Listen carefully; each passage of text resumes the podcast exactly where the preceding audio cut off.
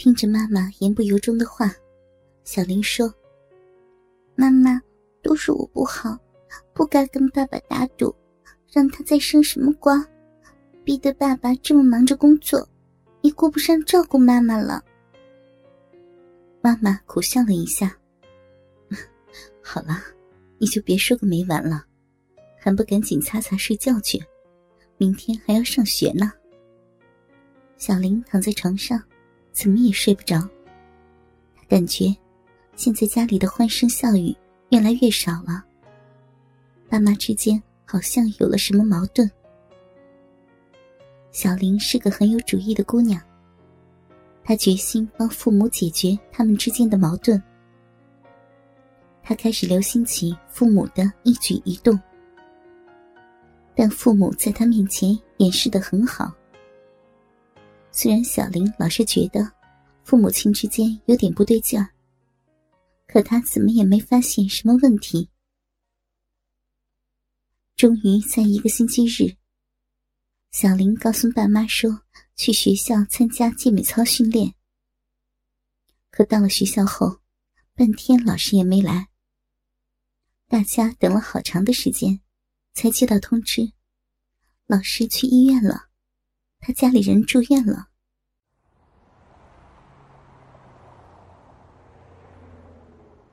小林从学校里出来，他想，爸妈现在都在家，赶紧回去和他们一起去公园玩。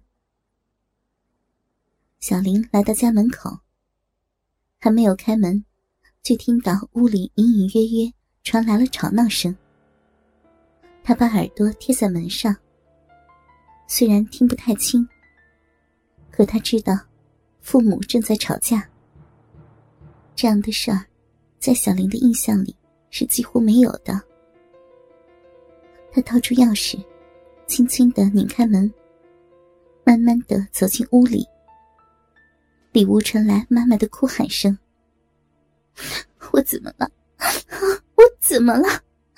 为了这个家，我操碎了心。”可你呢，却在外面找女人。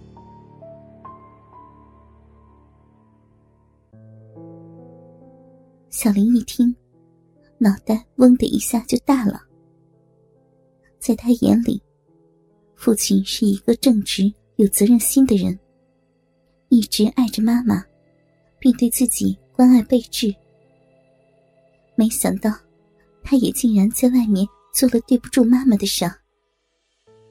如果不是他从妈妈口里听来，自己是根本不会相信的。这一下，小林明白了家里欢乐渐少的原因了。只听父亲小声的说：“没有的事儿，你是听谁说的？我怎么会做这样的事儿？”妈妈止住悲声，哽咽着说道：“你一贯敢做敢当。”今天怎么不敢了？屋里一阵沉默，只有妈妈的轻声抽泣声传来。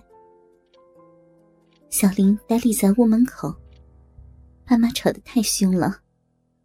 他进门那点轻微的响动，根本就没有引起他俩的注意。小林明白了，妈妈为什么失去了往日的笑容。而爸爸整天的忙碌到深夜才回家，是因为他在外面有了别的女人。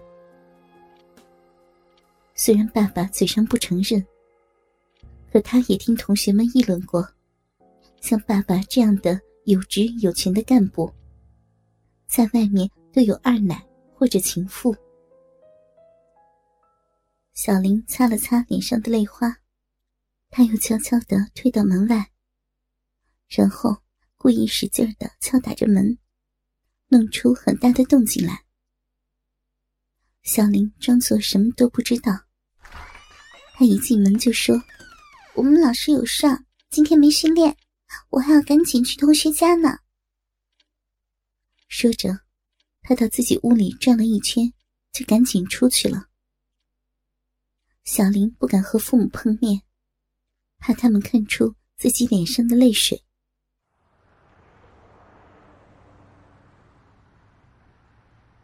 他的脑袋如同一片空白。他毫无目标的在大街上转了半天，到天快黑时才回家。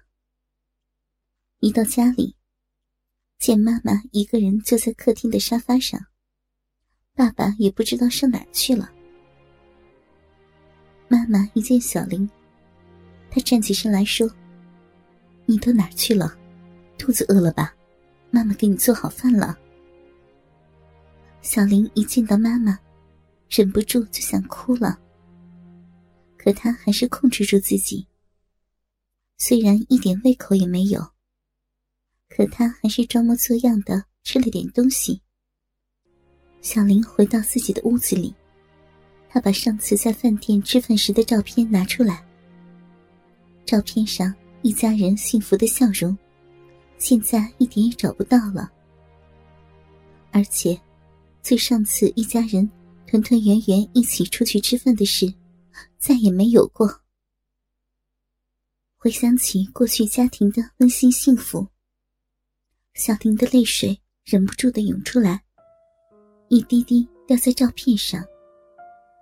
短短两年，竟让这个家发生了这么大的变化。想到家庭可能要破裂，小玲决意帮妈妈把爸爸从别的女人身上拉回来。从此，小林开始注意爸爸的活动。可爸爸每天车来车去，他一个高中生，怎么能找得到他的行踪啊？小林没办法，只好问妈妈：“妈妈，爸爸怎么这么忙啊？每天老是回来的那么晚，有的时候还不回来。他经常去哪儿呀？”妈妈一脸无奈的说：“谁知道呀？他整天都是这样，连家也不顾了。我也不知道他竟干什么去了。哎，你找爸爸有什么事儿吗？”小林赶忙摇了摇头：“嗯，没事，我只是问问。”看来，妈妈也不知道爸爸上什么地方去。小林只好放弃了跟踪爸爸的行动。他知道，妈妈现在内心挺苦的，自己还要抓紧学习。如果自己的成绩很差的话，妈妈会更伤心的。但是在这种心情下，他怎么能安下心来做功课呢？好不容易熬到了期末考试，小林才有时间。追查爸爸的行踪了。他每天躲到爸爸单位的对面，看看爸爸下班后上什么地方去。可每天，爸爸一出办公大楼，就坐上车走了。小林也只能是干着急，没办法。这天，小林想到了一个主意。他看爸爸坐车走了之后。就往他的办公室打了一个电话。一个女人接了电话，并问他找谁。小林说：“啊，我找爸爸。”接电话的女人不耐烦的说：“你爸爸是谁啊？”“就是你们局长啊。”那女人立刻换了个口气：“啊，你是小林吧？你爸爸去红香酒店了。”小林说了一声谢谢，就挂上了电话。他打车直奔红香酒店。小林一进酒店，就在大厅里四处寻找起来，可一直是一无所获。这么大的酒店，他上哪去找啊？也不知道爸爸躲在了什么地方。小林暗骂自己好笨，爸爸是局长了。还不找个雅座包间什么的，他就到包间里去找。这时候，一个房间里传来一阵歌声。虽然不大，但小林还是能听出来，这是爸爸在唱歌。